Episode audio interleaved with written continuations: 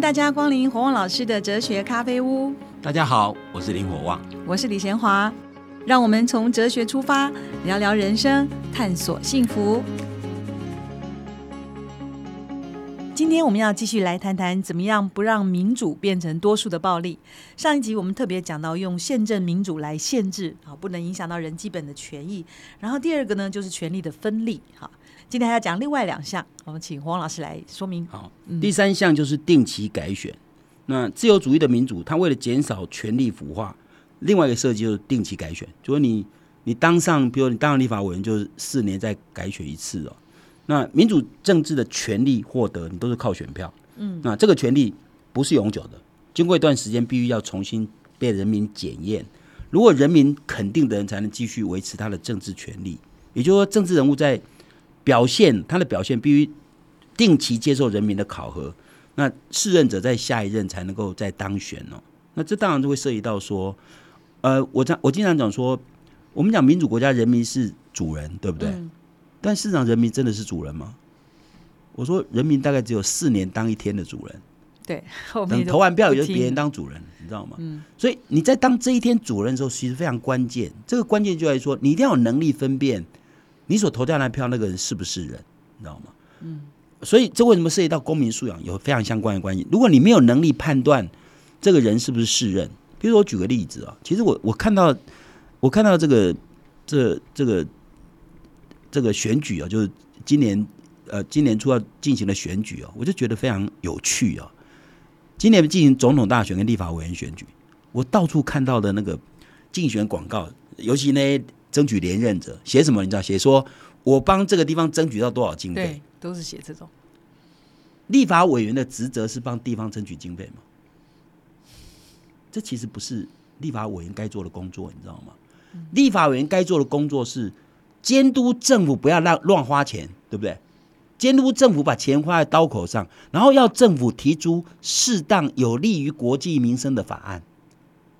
你你你的你的你的职责，如果说是去争取地方经费。那那代表你其实是利用你预算权去威胁政府官员，对啊，一定要拿到，你要给我补助，不然我怎么样怎么样怎样？这其实这其实是侵犯的行政权，你知道吗？因为行政其实钱该怎么花，应该有全盘的考量，嗯，不能因为这地方比较大声，比威胁很强，然后我就让步，这样就是威胁嘛，你知道吗？这一般民众都不太了解吧？对，只有我们台湾的问题，所以我们现在立法委员变成大号的市议员，嗯，市议员争取地方经费。合情合理，因为它本来就市政建设嘛，你知道吗？但立法委员制定的是有关国家强制法案的法案呢。你最该做的工作是研究法案，最该做的工作是好好开会，你知道吗？参考各国在处理这个问题的时候怎么做啊？你的法案定下来，有时候定个法案说哦，里面要加两个字是脏话，因为我是脏话来的立法委员，不可能。嗯，你的法案是适用全国，你不是绝对不适用某个地方。你法案绝对不能强调说哦，某个地区要特别重要，不可能。你知道吗？法案是全国的，立法委员如果他职责是定定长治久安的法案，你的职责不是争取多少地方经费，争取多多少地方经费是你是你而是你次要的工作，而且是非常非常次要的工作。你一天到晚去争取多少经费，然后你真正的法案没有认真思考，很很多很多研究助理每天做的工作就去跑婚丧喜庆，这其实都是违反立法委员最重要的职责，你知道吗？所以我说台湾。社会因为民主，我认为公民的民主市场没有提升，所以老百姓投票的时候都是哪一个民意代表常来我家，或者来我家婚丧喜庆都会到，握手握得多，对，或者在我家那个婚丧喜庆还跪在那边就投那一票，这都完全不是公民，这都是私民，站在私人的利益角度考虑，我这一票投给谁？你要你投下那一票，不只决定你自己的未来，决定下一代的未来，决定别人的未来，哎，你应该站在。这一票投下去，是不是对社会整体未来比较有利？而不是哦，这人我比较喜欢。所以，如果你觉得马英九很帅，投那一票，这叫私民，这不叫公民，你知道吗？因为站在个人利益的角度思考问题，就不够格当公民。我们后面讲公民，因为公民在太重要了。我台湾，我常常讲台湾社会没几个公民啊，考虑的都是乐场不不要在我家后院就好，你知道吗？像这种都是站在私的角度处理公共议题，这会有问题，你知道吗？所以你讲到定期改选，就不太可能定期改选的，因为他在他既得利益之下。他不会考虑，没有错。但是因为定期改选的好处就在于说，你即使做了很多不适任的事情，但你要在人民被检验一下，就会被就被掏出来讲。那有些人会讲到，有人觉得哦，对哦，这点不对哈，那革命他票就不会得那么多。所以换句话说，定期改选的好处就是说我重新检查一次嘛，嗯，使得使得政治人物事实上不可能是我只要选上以后我就永远高枕无忧，那你让他烂到爆，然然后继续烂了，不可能嘛。所以定期改选至少有个警觉性，让他知道说，那我刚刚讲说立法委员被当成大号市议员是人民的素养还不足嘛？但如果我们用譬如说，我经常各地在讲这些事情，比如我上课也跟我还上自由主义课，我也跟学生讲这些东西。那如果这样，学生就知道说，哦，对哈，那那将来我们选选举立法委员的时候，我们就要说他不是市议员，他不是大号的市议员，你知道吗？不是一个比较强有力的市议员，那就那就不一样。那那将来社会就会比较不一样，也会有改变嘛。所以我现在讲，你说民主教育不是一件一天就达成的事情，你知道？它是一个整个文化的概念。所以，我我觉得政治人物是不是适任呢？如果多数公民具有足够判正确判断能力，定期改选可以让啊让不是人的的的这个这个民意代表或者官员重新来过。所以，一个民主国家的成熟度，事实上跟公民的成熟度成正比。嗯，你你可以想想看，如果民主政治最后是人民当家做主，人民是具有最后的决定权，虽然只做一次哦，但他是有最后决定权。那人民的决定如果正确了，对整个民主。当然是有提升嘛，所以为什么我常常讲说，其实如果我们今天选出来政务啊官员如果是不对，或者民意代表如果不对，其实最后受害是人人民自己，你知道吗？那我们要从这个教训当中学乖，所以某种程度来讲，这个社会会越来越进步，就是因为它可以每次定期改选就被检验一次，然后就有各种说辞会出来，竞争者会挑战啊，他为什么这一次不应该再选他？为什么要选我啊？那这挑战结果就有一定的好处嘛。我们透过选举或透过呃呃执政者的错误，然后我们学到教训，慢慢改变，当然是比较慢，但是还是会有会有改变。我们如果同时透过教育，我讲透过自由主义式的哲学教育，那会加速这个。所以我常讲，美国已经走了两百年，我们不需要。跌跌撞撞才学会嘛，对不对？有些东西我们其实可以透过别人一些参考，可以学一点东西。所以，但我觉得这也不容易了，这也不容易。实际上，美国也不是完全成熟的民主国家，因为因为每一个人生下来就是一个无知，然后慢慢成长才会学习到一些东西，所以都是慢慢累积这种这种政治素养了。所以，我觉得政治素养，当然你的政治文化如果比较好一点，比较容易陶冶；那如果比较不好，当然是比较不容易。但是，仍然会透过这样定期改选，每次在竞争攻防之间。会产生一些火花，然后人们也许可以因此学到一些东西。可是人好像不完全都根据理性，像像信者恒信，不信者恒不信。他就是你怎么样跟他说理？比如说大家都清楚说啊，假设民党很多很多的贪污，可是因为广大的群众也没有想要换掉这个东西，就是一般人讲说讲说，譬如说你说啊，民进党执政很多人贪污，这个东西说服力不高，因为国民党执政也很多人贪污啊，你知道吗？因为贪污代表他一定用错人，那用错了每个社会每个政权都会有。所以，我为什么常常讲，我不去谈那些枝枝节节，我都谈核心，就说你你对民主的巩固是正面还是负面？所以我刚刚讲说，你你我上一次讲说分权，他他分权的概念如果没有没有在，我就觉得他他对民主的进步是有影响的，你知道吗？因为那才是民主巩固的的重要的东西。民主的核心价值守住，其他枝枝节节都会错，都会有犯错。其实任何党执政都会犯一些错，因为你一定会用。为什么绝对权力绝对服务化？很简单，有权力就一定很多小人会来嘛，嗯，对不对？如果如果今天一个有骨气人会扒着人家大腿吗？不会。但你有权力，有权就有钱嘛，嗯，所以很多人会扒着大腿，小人就会来，小人会来，你利用小用了小人，哎，因为说老实话，很多人都是喜欢拍马逢迎嘛。为什么是？那你说一个政权完全没有错误，这不太可能。所以当你讲说哦，民进党有人贪污，他们说国民党也有人贪污啊，所以你这种讲法。说服力没有很高，你懂我讲意思？对，我的意思是说，就要定期干，就把它先换掉嘛，再换另外一个人重新贪污也不会没有。但是你要你要了解，就是说你要去系统性的讲说为什么这样事情是不对的，你知道吗？比如说，假设我讲我讲民进党的腐化，我我不会讲我不会讲这种事情，我会讲说，你看蔡英文总统领的是民进党的薪水吗？不是，虽然他是民进党的党主席或党民现在民进党的总统，他。在施政的时候，应该以全国人民的利益为为为主主底，没有不能是以民进党。你看那前瞻计划五千三百五十八亿，民进党执政的县市只有五个，占了四成。高雄是前瞻计划，呃，他们就说叫前坑计划。高雄市得到补助是一千两百六十万六十亿，台北市只有一百八十四亿。嗯，所以你说这样的，我我就说，那这样一个总统可以对民图利于民进党的县市，那不是民进党执政的县市就故意给他少点钱，这样对吗？嗯，那像这种讲法，就一般人会觉得哦，总统是全国的总统啊，领的又不是民进党的薪水，怎么会特别照顾民进党的县市首长？这不太对嘛？除非你也讲出一个理由嘛，对不对？所以我现在讲的说，我们我们其实要提升民主素养，应该提升一些基本核心价值的部分。只是说某个政策错，某个政策错，那比较不容易啊。我讲比较不具有说服力啊。我我讲的只是这个意思。嗯。所以，在个在一个民主国家里面，简单讲就是说，我们如果能够透过教育，甚至于甚至于这个公民，因为每次选举政治的攻防，得到一些教训，得到一些实际的经验，提升他们的政治力。一旦他们的政治判断力越高，其实代表一个民主国家越来越成熟，因为人民越不容易骗啊，其他都是治标。你要说啊，这个政党出了出了问题，我换个政党，这都是治标。最终是你也许换的也不见得对啊，你知道，人民的判断如果有问题，嗯，搞不好把这人换掉，搞不好这是好的，你知道吗？所以，所以关键就在于说，我我们最后关键还是回到公民，真的，我所以我最后要谈公民的原因就在这个地方，因为这个公民素养如果没有提升，我们很难变成一个非常进步、民主会巩固的社会。但无论如何，定期改选是一件一定要做的事，定期改选至少可以使得有权利者可以再次被检验。所以不要让民主变成多数暴力。呃，定期的改选是可以防止权力的腐化。那其实公民的素质呢，决定了民主国家的品质。所以公民教育的成败也会决定了民主国家的好坏。所以制度的设计对于公民品质的养成还是有一定程度的影响。所以定期改选还是可以增加公民政治参参参加的。当然，当然，因为制度本身会有一定的教育作用。哦，对，制度本身有一定的教育作用。比如这个制度规定你不可以这样。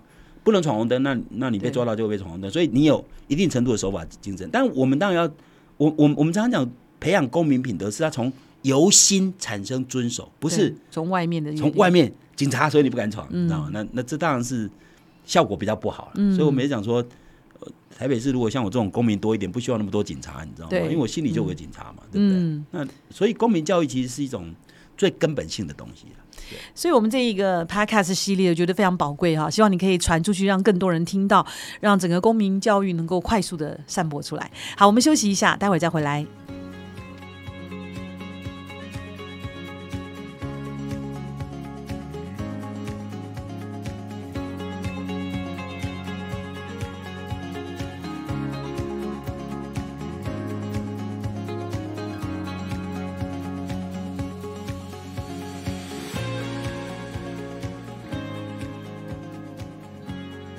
欢迎再次回到火旺老师的哲学咖啡屋。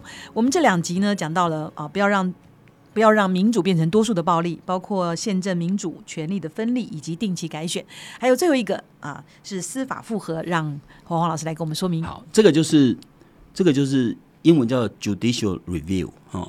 那这个就是说，我们我们在讲民主政治一定讲多数决嘛哈，就多数决就代表说，一个政策啊，价值多元的社会，人民对公共政策一定会有不同的看法。比如说，到底要不要？废除死刑，要不要继续使用核电？那要不要征收空屋税？那该不该推动十二年国家？这中间都有很多不同的意见呢。那那一个国家对这些问题虽然是有争论，但一定要有个定论。因为比如说，一个国家到底要不要死刑？你绝不绝对不能说哦，可以有，可以没有，大家争论半天，你还是要做个决定嘛，哈。所以死刑存废这个问题其实是一个难题，你还是要做决定。嗯，那比如说安乐死。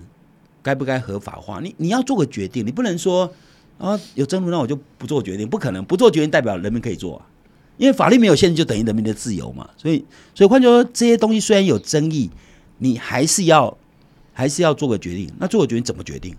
还是多数决嘛，你知道吗？比如说今天如果死刑存废问题，呃呃，你说现在台湾有大概有八成民众反对废除死刑，但事实上我认为废除死刑是一个。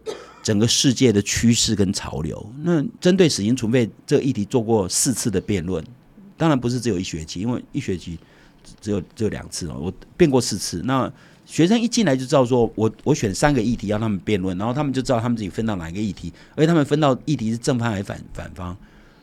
四次辩论死刑存废以后，我最后让学生投票，你觉得哪个论点比较具有说服力？最后都是废除死刑。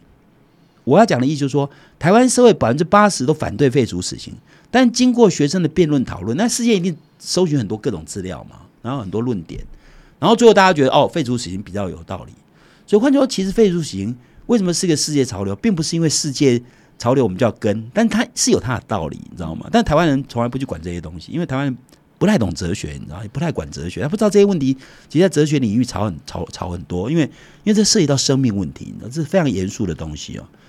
好，那无论如何，这个社会到底要不要有死刑？这最后结果还是要用多数决，嗯，最后民主决。所以民主决应该是，不然你想想看，如果意见分歧。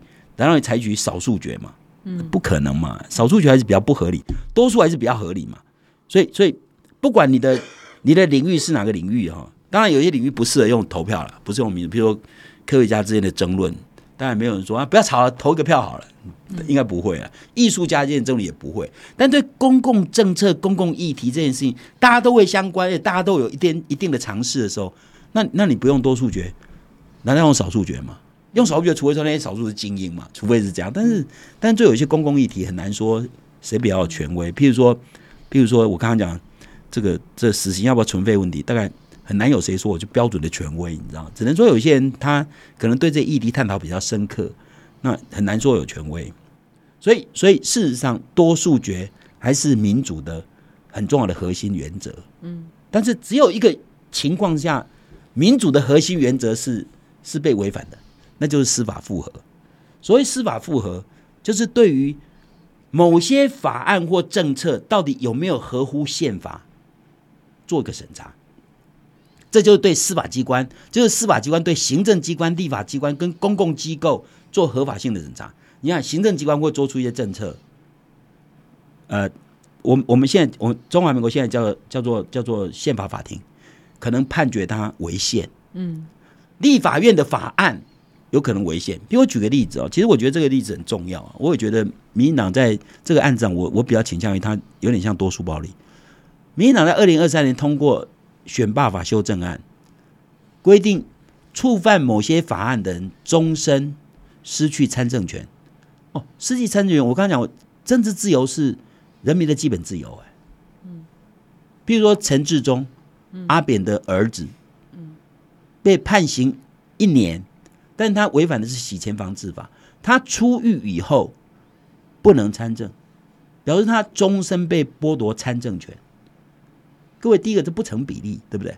第二个，理论上一个人被褫夺公权这件事情，应该由司法单位来审判，但民进党透过立法院多数就这样定了，表示他有没有侵犯司法权？就比如说一个杀人犯，他如果没有违反相关的法案，他出狱以后，他可能。被判十年，褫夺公权十年，他十年以后他可以参政哎，但陈志忠违反洗钱防治法被判一年，终身不得参政哎，这到底有没有违反比例原则？再来，这是不是太严重了？因为把一个人犯了一个刑事案件就剥夺终身的权利，这是很严重的东西，你知道吗？为什么？因为因为参政权或者选举罢免权，这是人的基本权利。我们通常讲，一个人在刑事上犯了法。受到制裁，我们目的不是要报复他，我们常讲行其无形，我们刑求他是期待他将来不会再犯，对不对？这是对人性的一个鼓励嘛。那现在我告诉你，我选罢法修案，告诉你说，你只要犯了一次错，终身就是错。这这似乎是太严格一个。选选举不是有一个呃资格，就是良民证，就是如果你曾经有前科，是不是？没有，他都有一些规定。嗯，你即使有，你其实有过前科，但他的褫夺公权几年，那是司法会宣判。如果你一旦褫夺公权年限到了，你就有参与公权的权利。对，不至于到终身嘛。所以，所以我说这个法案有没有有没有违宪？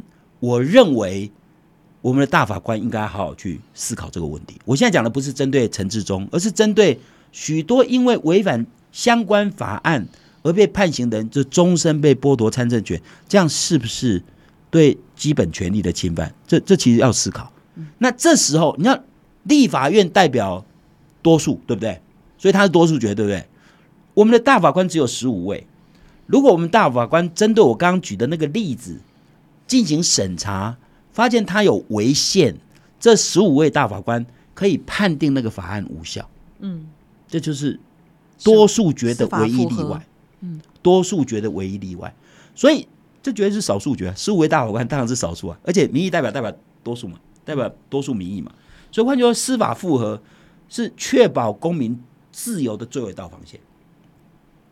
对，如果如果如果没有司法复核这道关卡，限制多数决的使用，理论上，当某一个政党在立法院取得绝对多数席次以后，他们可以凭一党之力进行一切的作为。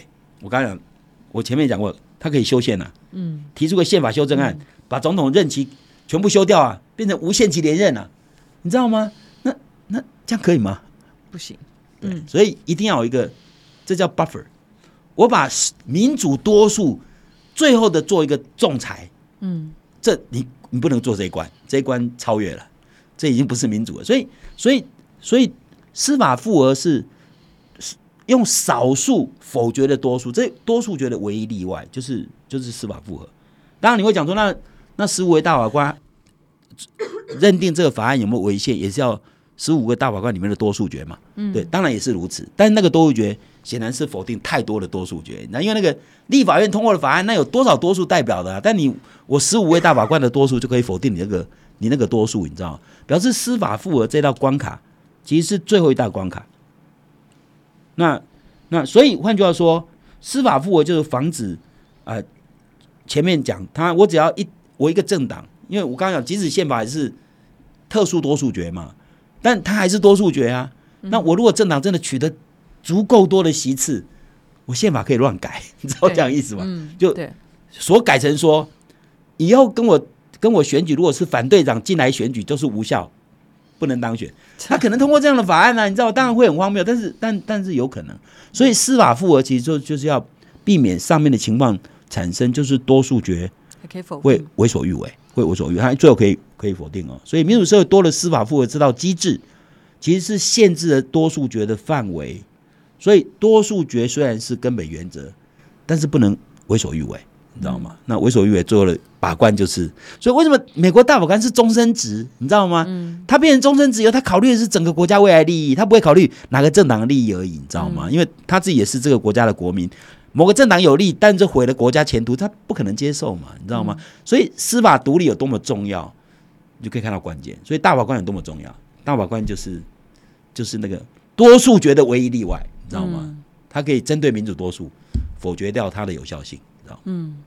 哇，我们能够上到这样一堂课，真的是很重要哈。那整个两集的内容呢，黄老师跟我们讲的很清楚，怎么样预防啊、多数暴力。那是不是最后请黄老师把这四点简单的告诉我们一下？就是宪政民主啦、权力分立啊，或是定期改选以及司法复核，这些东西其实都是结合起来做的。怎么样防止？对，用这些他每一件事情都是希望让民主的多数不会暴冲，你知道吗？嗯所以我你知道，我们都知道多数不一定是正确了。其实其实柏拉图时期，因为因为苏格拉底被民主判决判处死刑，他对他对多数其实没有信心，因为多数可能是没有智慧多数的判断可能有问题。所以所以当代民民自由主义者其实。其实，在跟民主结合，就就知道民主会出现问题。所以，事实上，从十八、十九世纪自由民主政治开始在复苏，因为因为在十八世纪前，其实西方主要的制度都是君主政治，你知道吗？那在跟民主结合，就是因为自由主义诞生，然后跟民主政治结合，自由主义者就很小心，因为他知道自由主义者很在乎的是个人可以决定自己前途的自由，这很重要。那我不希望他被民主多数决剥所侵犯跟剥夺，所以设计了很多东西，让民主不会太过分有一，些规范，不会太嗯过分。就是说有争议性的东西，当然是你公说公有理，婆说婆有理，最后只要表决。然后，但有些东西是不要跟我表决，就像我刚刚我的言论自由，不要表决，更更不是表决的范围。先保障一个固定的，对对对，就是然说就是让人的基本自由得到确保，然后然后其他东西涉及到公共领域里面的东西，你的你讲你的讲法，我的讲法，大家都没办法说服对方的时候，那只好用表决。所以表决是只好。我也常常讲说，其实民主政治大家忘了一件非常重要的事情，我们常常讲我们民主要服从少数要服从多数，但是其实民主还有个概念叫做多数要尊重少数。所谓多数尊重少数，就是说就是在民主表决以前，我要让少数讲到饱、讲到满，因为因为我们的目的是为了集思广益，目的是为了使得法案或政策更有道理，你知道吗？所以多数绝对不会说我多数就表决，如果多数就表决，不允许少数讲话，就是多数暴力嘛。所以我现在讲说，其实我们如果能够让多数，让少数能够充分表达意见，然后最后少数还是没办法说服多数，才表决。所以表决是最后的手段。所以有时候根本不用表决，大家有共识，根本就不用表决。所以民主有时候不一定要投票，你知道吗？因为大家都共识嘛，你知道。所以换句话说，其实我们以为民主是一个好东西，要看状况，你要适当的运作，目的是要达到决策本身是比较合情合理，对社会人民未来有利。嗯。所以限限制了层层的限制啊，有这个基本的保障，然后权力的分立，让他们彼此可以制衡，然后既接着定期的改选，预防这个权力的腐化，最后用司法的复核来做最后的审议。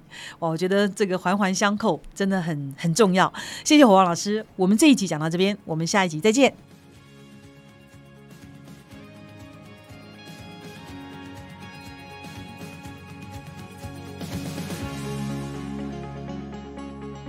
国王老师哲学咖啡屋这个节目是由新生代基金会赞助，你可以到脸书留言提问，也可以到官网查询节目更多的内容。我们节目每个礼拜四都会更新，欢迎准时收听。今天节目就进行到这儿，我们下一集再会，拜拜。